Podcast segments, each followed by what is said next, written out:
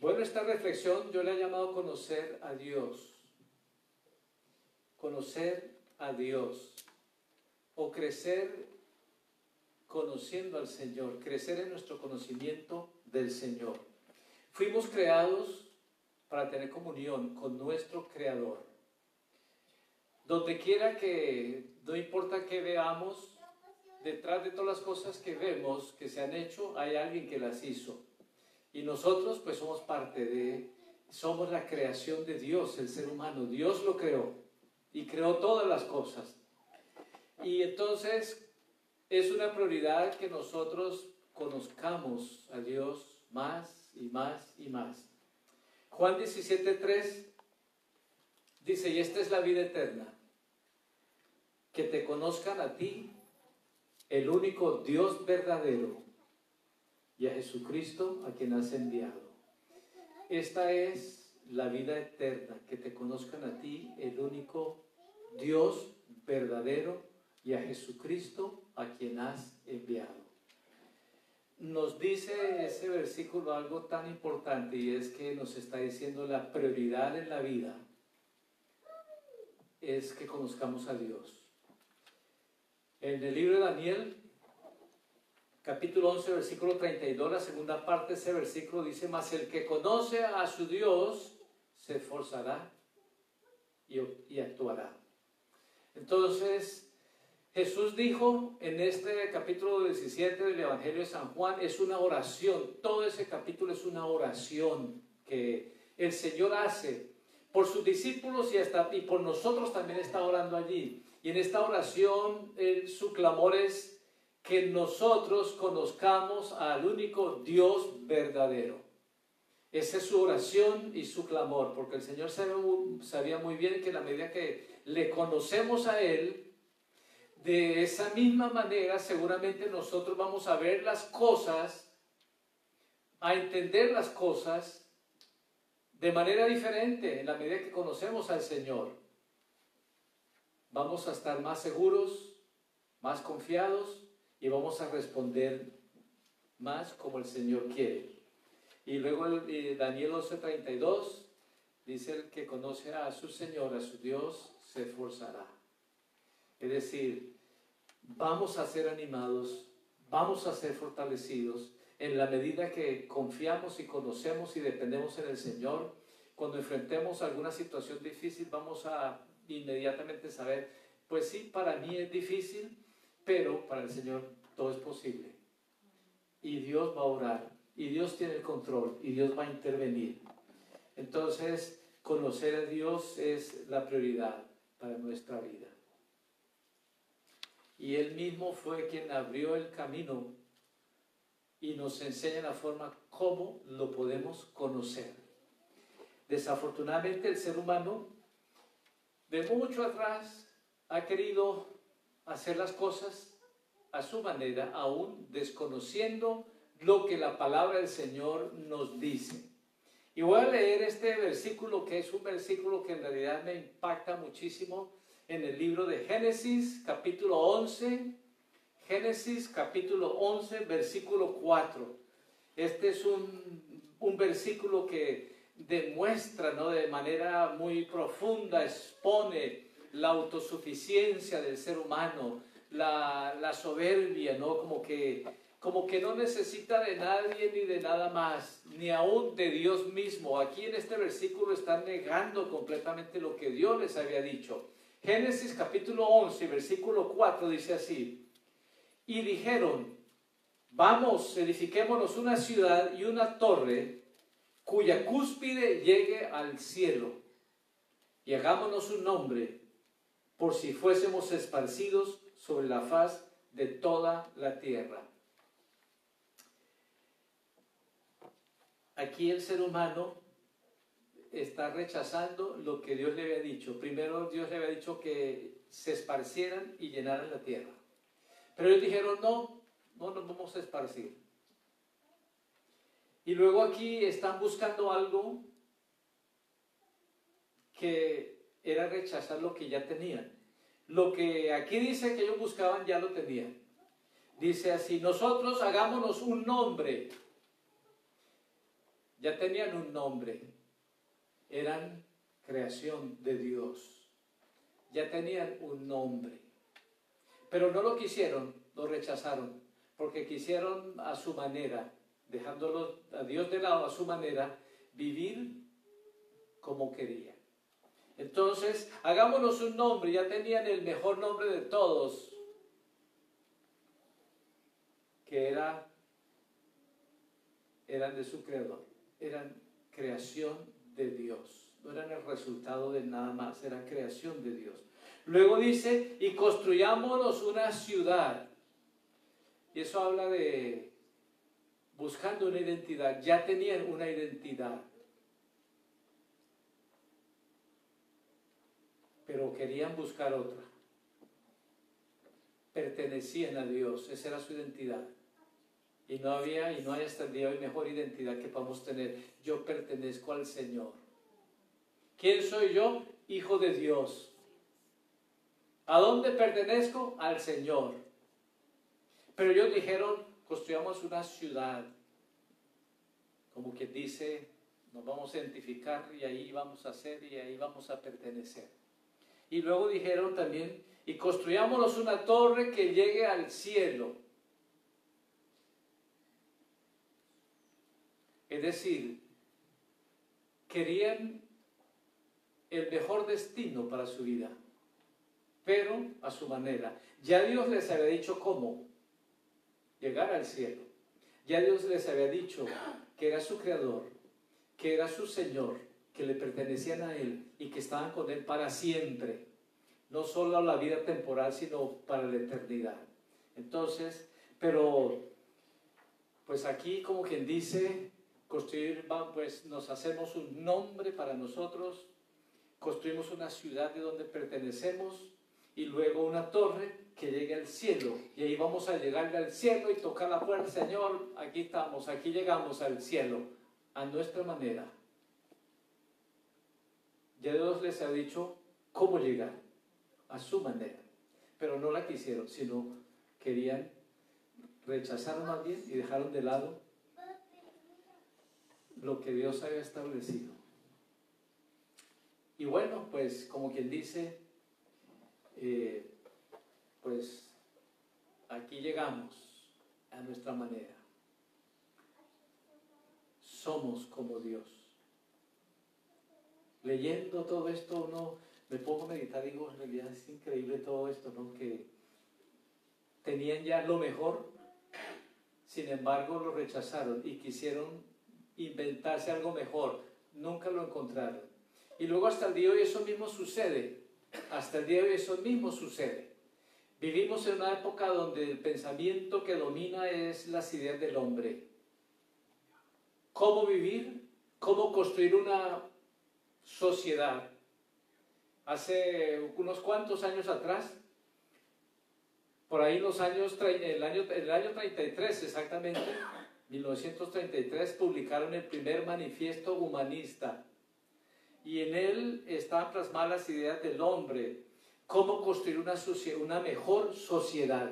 Tiraron a un lado los principios de la palabra de Dios, los desconocieron, dejaron a un lado la Biblia, la palabra de Dios y todos esos valores que es lo que hasta ese entonces había construido mejores sociedades. Pero el ser humano dijo, no, vamos a construir aún mucho mejor y estamos hoy viviendo eh, una época en la que esta es la sociedad que los humanistas querían construir y se fue dando. De tal manera que de mejor no tiene absolutamente nada. Años y años atrás, cuando en las escuelas se habían oído de balaceras. La primera en 1999, primer balacera en una escuela, dos jovencitos con armas mataron a 12 otros estudiantes jovencitos y a un profesor. Y de ahí para acá, eh, cada mes, dice es el promedio, una balacera en una escuela y en lugares donde jamás habían sucedido esas cosas comenzaron a suceder. Y hoy en día encontramos que todo lo que es bueno es malo y lo que es malo es bueno. Y eso es lo que se ve y es lo que se exalta hay una tremenda inseguridad en todo lugar. Bueno, pero todo aquel que pone su fe en Dios y su confianza en Dios y dice la palabra de Dios va, a ser lo que va a construir mi vida, lo que me va a enseñar a vivir de una mejor manera como Dios quiere. Hasta el día de hoy esta palabra de Dios es lo que necesitamos y es lo que va a guardarnos y lo que va a guardar nuestra familia, nuestros hijos. Y en medio de, no importa cómo está la situación en el mundo hoy en día, esta sociedad tan complicada por sí misma, pero en Cristo Jesús podemos vivir de la mejor manera. Todavía es posible. Entonces, mis hermanos, pues eso es lo que eh, aquí leí en, en Génesis, que el ser humano en ese entonces decidió, rechazó lo mejor por buscar algo aún mejor y no lo encontró y no lo ha encontrado. Y la voluntad de Dios se hizo. Querían mantenerse allí y no esparcirse, pero Dios tiene la última palabra en todo. Y aunque ellos no querían, Dios intervino y hizo que se esparcieran. Porque el Señor tiene la última palabra y Él simplemente da espacio, pero llega un momento que dice, por aquí son las cosas y Él las encamina. Hay religiones hoy en día en el mundo que exaltan la naturaleza, los animales, dejan de lado la palabra de Dios donde el Creador y Señor y amoroso Padre Celestial está allí para, como siempre, amarnos, cuidarnos y bendecirnos de la mejor, de la mejor manera. Colosenses capítulo 2, versículo 8 al 10 nos dice que debemos hacer con todas estas ideas del hombre, del mundo y la cultura. ¿Qué debemos hacer para que nosotros no seamos engañados por las ideas del hombre, del mundo y de la cultura? Dice así Colosenses capítulo 2, versículo 8 al 10. Mirad que nadie los engañe por medio de filosofías y vanas sutilezas, según las tradiciones de los hombres, conforme a los rudimentos del mundo y no según Cristo. Porque en Él habita corporalmente toda la plenitud de la deidad y ustedes están completos en Él. Teniendo a Cristo en nuestro corazón, Colosenses 2, 8 al 10, nos dice que no sigamos las corrientes engañosas y las ideas vanas y las tradiciones del hombre, sino más bien pongamos nuestra fe, nuestra confianza en el Señor, porque en Él estamos completos. Teniendo a Cristo en nuestro corazón, tenemos todo, mis hermanos. En la época de Cristo había un grupo muy radical, los, el grupo religioso radical de ese entonces eran los fariseos. Y ellos exaltaban sus tradiciones, sus ideas por encima de la palabra de Dios. En varias ocasiones Jesús se lo dijo así con toda esa claridad. Y voy a leer en una de esas ocasiones en las que Jesús les habla, San Marcos capítulo 7, versículo 6 al 9. Y dice así, Marcos 7, 6 al 9. Respondiendo Jesús les dijo, Hipócritas, bien profetizó de ustedes Isaías, como está escrito, este pueblo de labios me honra, pero su corazón está lejos de mí, porque en vano me honran enseñando como doctrinas mandamientos de hombres. Porque dejando el mandamiento de Dios, se aferran a la tradición de los hombres, los lavamientos de los jarros y de los vasos de beber, y hacen otras muchas cosas semejantes les decía también, y así invalidan el mandamiento de Dios por seguir sus tradiciones. No importa que sinceros seamos en tradiciones buenas, si no es lo que la palabra del Señor dice, eso es en vano. Lo que hacemos es en vano. Los pensamientos de Dios son mejor, son más altos. Isaías 55. 8 al 9. Isaías 55, 8 al 9. dice así, porque mis pensamientos no son vuestros pensamientos, ni vuestros caminos mis caminos, dijo Jehová. Como son más altos los cielos que la tierra, así son mis caminos más altos que vuestros caminos y mis pensamientos más altos que vuestros pensamientos. Es decir, son mejor. Los caminos de Dios son mejor, que la forma de vivir. La palabra de Dios, los pensamientos de Dios son mejor que las ideas del hombre. De eso no tenemos que tener ni la menor duda. Bueno, voy a compartir ahora brevemente algunas cuestiones en las que nos pueden ayudar cómo podemos conocer a Dios de la forma como el Señor mismo lo ha establecido. Dios ha hablado y se ha dado a conocer eh, de diferentes maneras. Y voy a mencionar aquí algunas que encontramos con toda claridad en la palabra del Señor. En primer lugar, el Señor se dio a conocer a través de su creación. Y la palabra del Señor en muchas partes lo dice con esa claridad. Voy a leer en Romanos, Romanos capítulo 1, versículo 19 al 23. Y dice así, Romanos capítulo 1, versículo 19 al 23. Porque lo que de Dios se conoce les es manifiesto, pues Dios se lo manifestó. Porque las cosas invisibles de Él, su eterno poder y deidad, se hacen claramente visibles desde la creación del mundo, siendo entendidas por medio de las cosas hechas, de modo que no tienen excusa. Pues habiendo conocido a Dios, no le glorificaron como a Dios ni le dieron gracias, sino que se envanecieron en sus razonamientos y su necio corazón fue entenebrecido. Profesando ser sabios, se hicieron necios y cambiaron la gloria del Dios incorruptible en semejanza de hombre corruptible, de aves, de cuadrúpedos y de reptiles. A través de su creación, el Señor se dio a conocer. Ese es un nivel de conocimiento que el ser humano puede, puede tener.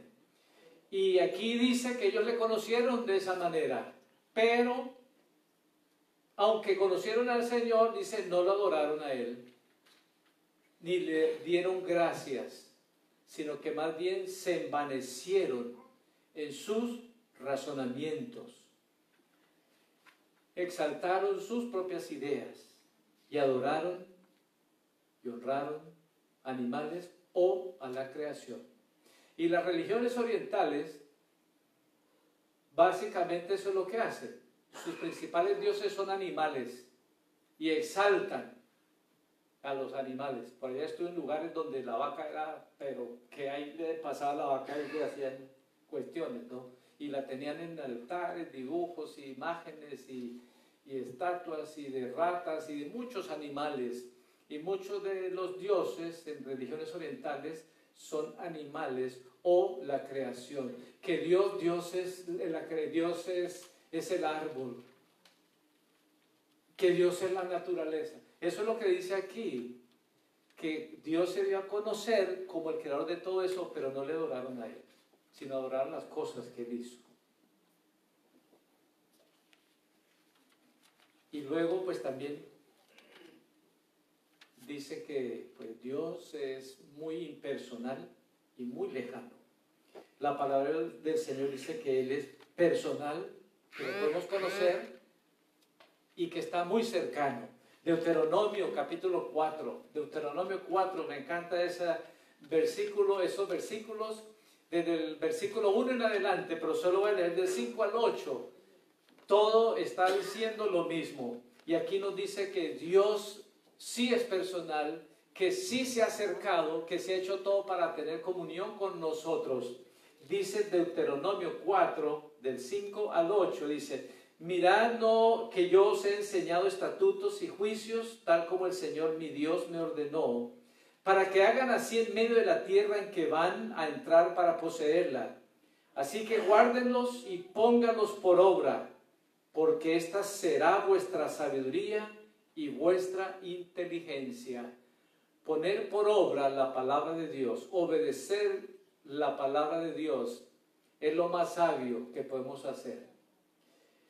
Dice, porque esta será vuestra sabiduría y vuestra inteligencia ante los ojos de los pueblos, que al escuchar todos estos estatutos dirán ciertamente, esta gran nación es un pueblo sabio e inteligente, porque ¿qué nación grande hay que tenga un Dios tan cerca de ellos como lo está el Señor de nuestro Dios en todo lo que le invocamos? ¿O qué nación hay grande que tenga estatutos y juicios tan justos como toda esta ley que yo les enseño hoy? Así es, mis hermanos, es obedecer la palabra de Dios es lo más sabio que podemos hacer. No nos vamos a equivocar. Y siempre vamos a ver, decir, eso fue lo mejor que hice. Miro atrás todos estos años desde que le entregué mi vida al Señor y así es. Digo, fue la palabra del Señor la que me guardó de tantos tropiezos que a mis amigos con los que crecí tropezaron tantas veces y lo que experimentaron en la vida, pues en realidad no es ni lo que ellos querían, pero es lo que fueron decidiendo.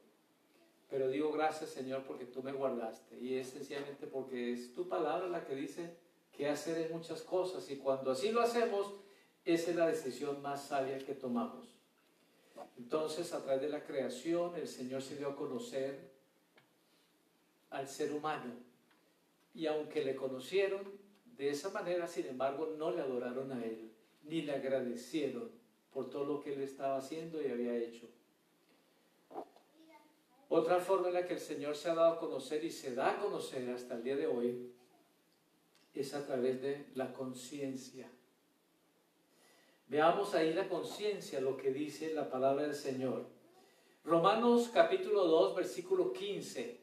Romanos capítulo 2, versículo 15 dice, mostrando la obra de la ley escrita en sus corazones y dando testimonio su conciencia, acusándoles o defendiéndoles en lo que han hecho. La conciencia viene a ser como un semáforo. Me gusta usar esa analogía del semáforo.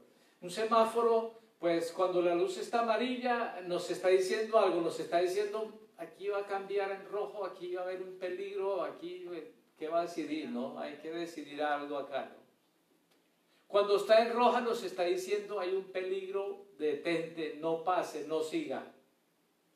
Y el obedecer esa señal es muy sabio, porque si le seguimos, de repente cruzando otro que sí tiene la vía, pues va a haber un accidente, ¿no? Si es así. Entonces, lo más sabio es eso, ¿no? Y luego cuando dice verde, verde quiere decir pase adelante con confianza, tienes la vía, siga adelante. Y así es la conciencia, la conciencia es la que nos, nos aprueba cuando estamos haciendo las cosas bien y nos dice, sí, así va muy bien, adelante, siga, esa es la dirección correcta. O cuando está en rojo nos está diciendo, no continúe, no siga, deténgase. Por ahí no es el mejor camino, por ahí hay peligro, por ahí destrucción. Y cuando está en amarillo, pues nos dice, medítelo, piénselo, ¿qué es lo que va a hacer? Va a seguir, se va a poner en rojo, porque después del amarillo se pone en rojo. Entonces, Así es la conciencia. La conciencia en cada uno de nosotros nos está diciendo, va muy bien, o no siga por ahí, detente, cuidado. Entonces así es, y eso es lo que en cada persona hay. Por esa razón es que no importa si aún uno, pensando en Adán y Eva, cuando de repente ellos un día resultaron con miedo, ¿Por qué tenían miedo? Antes no habían tenido miedo. Y luego eh, le dice el Señor, ¿y quién le dijo que estaban desnudos? No fueron sus padres, ni la sociedad, no había ni padres ni, ni sociedad tenían. Pero ¿qué era? La conciencia. La conciencia es la voz de Dios en el espíritu humano que le aprueba cuando está haciendo bien o que le redarguye cuando ha hecho algo mal o que le advierte cuando está frente a una situación en la que podía decidir hacer algo malo. Esa es la conciencia. Y vivimos en una época como todo lo malo es bueno y lo bueno es malo. Vivimos en una época donde el ser humano lo que más lucha es con su conciencia y quiere hacer las cosas que sabe que están mal, pero sin embargo quiere tener una conciencia tranquila. Pero eso es imposible. Eso crea un problema, un problema psicológico delicado. Lo que hay que hacer es, si aún no ha hecho algo mal, pedirle perdón al Señor, poder resolver esa situación como Dios manda. Que reconociendo que hizo mal, pidiendo perdón. Dios decidió lo que es bueno y lo que es malo.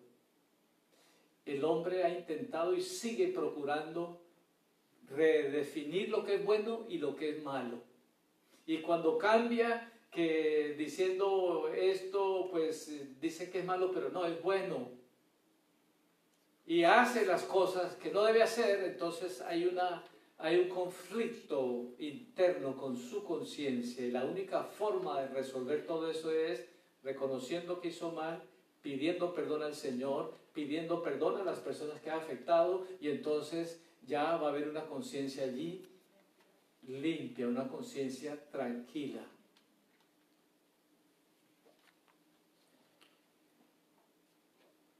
Entonces, la conciencia es la voz de Dios en el espíritu humano, diciéndole que está bien, que va en la dirección correcta, o diciéndole que se detenga, que no siga, por ese rumbo o diciéndole aquí hay un peligro para que tome la dirección correcta. Es la segunda forma en la que Dios continuamente se da a conocer y nos enseña lo que debemos hacer y lo que no debemos hacer. La tercera forma en la que el Señor se ha dado a conocer es a través de Cristo. Es la revelación más completa, más, más perfecta. Dice así en Hebreos, Hebreos capítulo 1, versículos 1 al 3. Hebreos capítulo 1, versículo 1 al 3. Dios habiendo hablado muchas veces y de muchas maneras en otro tiempo a los padres por los profetas, en estos posteros días nos ha hablado por el Hijo, a quien constituyó heredero de todo y por quien asimismo hizo el universo el cual siendo el resplandor de su gloria y la imagen misma de su sustancia, y quien sustenta todas las cosas con la palabra de su poder, habiendo efectuado la purificación de nuestros pecados por medio de sí mismo, y se sentó él la diestra de la majestad en las alturas. Por medio de Cristo, Dios nos da la revelación más completa de Él. Entonces, como en algunos lugares me preguntaban, pero bueno, y si alguien jamás leyó la Biblia y vivía por allá, un indio allá en el Amazonas, indios por allá que nunca ni vieron una Biblia ni la leyeron, y pues como cuando se mueran se van al, cielo, al infierno, y bueno, y Dios los va a, a castigar, los va a juzgar, y ¿cómo va a ser si ellos no sabían nada? Pero sí, primero a través de la creación Dios se dio a conocer el ser humano le, come, con, todo el ser humano conoce a Dios en alguna de estas dimensiones. En la primera, que fue así, como leí en Romanos capítulo 1, y le conocieron a Dios, no tenían la Biblia, no tenían a alguien que les dijo algo de Dios, pero Dios mismo se dio a conocer a través de su creación. Pero el asunto es que no aunque lo conocieron, no le obedecieron, no le adoraron, no le agradecieron, no le siguieron. Luego, a través de la conciencia, cada persona, cuando hace algo mal, sabe que hizo algo mal. Por eso ni es necesario que le diga, ah, hiciste mal, si sabe que hizo mal. Está yendo en mal camino, también lo sabe. ¿Por qué? porque la conciencia le está diciendo. Eso es para cada persona, así Dios puso esa conciencia en cada uno. Y luego la revelación más completa es por medio de Cristo. Entonces Jesús en San Juan 14, 6 dijo, yo soy el camino, yo soy la verdad y yo soy la vida. Nadie viene al Padre sino por mí. Yo soy el camino. Él no dijo yo soy un camino. Él dijo yo soy el camino. No hay otro. Yo soy la verdad. No es la verdad de un ser humano, es la de nuestro Creador, de nuestro Señor. Esa es la verdad, es la palabra de Dios. Lo que está aquí, lo que aquí dice, es lo que el Señor quiere que aprendamos y entendamos. Si hay algo que aquí no dice, pues es, no, no es porque no era necesario que supiéramos de eso, sino está aquí. Pero aquí está todo lo que el Señor sí quiere que nosotros sepamos y conozcamos de sus propósitos, de su plan, de su voluntad. Esta es la verdad, la palabra de Dios. Yo soy el camino, la verdad y la vida. Nadie viene al Padre sino por mí. Y voy a compartir aquí dos puntos más para terminar esta reflexión de lo que nos toca hacer a nosotros. Dice San Juan 14, 21. San Juan 14, 21. Vean lo que dice. Dice así San Juan 14, 21. El que tiene mis mandamientos y los guarda, es decir, los obedece, ese es el que me ama. Y el que me ama será amado por mi Padre y yo me revelaré a él.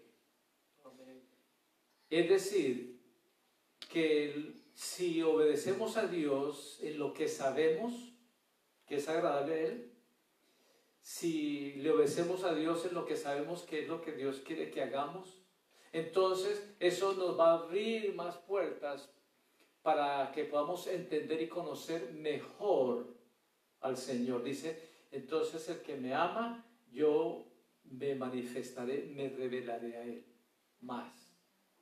Entonces, nuestra obediencia a la palabra del Señor nos abre ese espacio. Es como si aprende uno a multiplicar. Entonces, de ahí, ¿qué más eh, ya uno puede seguir aprendiendo? A dividir. Aprende a sumar. Bueno, ya aprendió a sumar, eso es todo. No, todavía hay más. Pero primero hay que aprender a sumar para que entonces de ahí pueda empezar a, a pueda conocer a aprender a restar. Y después de aprender a restar, bueno, a multiplicar y luego a dividir todo eso. Pero hay que primero aprender una cosa y luego para pasar a la siguiente. Así es, si obedecemos al Señor lo que sabemos que Dios quiere, eso pues nos va a preparar para el paso siguiente, lo que Él nos quiere seguir enseñando.